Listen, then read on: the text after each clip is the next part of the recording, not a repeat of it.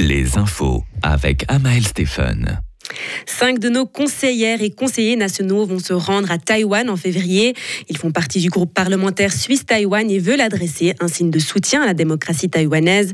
Des rencontres avec des membres du gouvernement et du Parlement sont au programme. Pékin, qui considère l'île de Taïwan comme une partie de la République populaire de Chine, n'a pas encore réagi. Mais dans le passé, les Chinois avaient réagi avec colère lorsque des parlementaires allemands s'étaient rendus sur l'île. Alain Berset ne commente pas des fuites illégales. Le président de la Confédération a pris position pour la première fois ce week-end concernant une prétendue fuite d'informations au sein de son département pendant la pandémie du coronavirus. Compte tenu d'une procédure en cours qui ne le vise pas, il ne peut rien dire de plus à ce sujet. C'est ce qu'il a dit hier soir dans l'émission Forum de la radio romande. Une fabrique de fausses cigarettes vient d'être démantelée en France. La gendarmerie a annoncé aujourd'hui avoir saisi plus de 100 tonnes de produits. Le trafic a été découvert grâce à un renseignement transmis à la fin de l'année. L'entrepôt était situé dans une zone industrielle près de Rouen.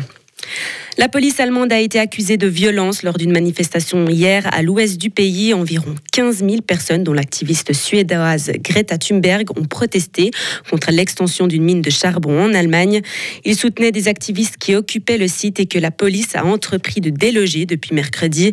Une porte-parole des organisateurs de la manifestation a accusé lors d'une conférence de presse la police de violence pure, affirmant que les agents avaient battu sans retenue les militants.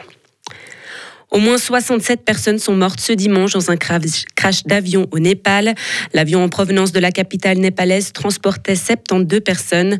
La cargasse de l'appareil était en feu et se trouvait dans un ravin profond. Il s'était écrasé près d'un aéroport local où il devait atterrir. C'est la catastrophe aérienne la plus meurtrière en trois décennies au Népal. Et pour terminer, de nouvelles précipitations sont attendues en Californie alors que le territoire est déjà inondé. Le président américain a déclaré l'état de catastrophe majeure. De nouvelles intempéries sont attendues aujourd'hui après trois semaines de précipitations inédites qui ont déjà fait 19 morts. Joe Biden a ordonné l'octroi d'une aide fédérale pour aider les habitants et les collectivités de cet État à réparer les dégâts causés. Retrouvez toute l'info sur frappe et frappe.ch.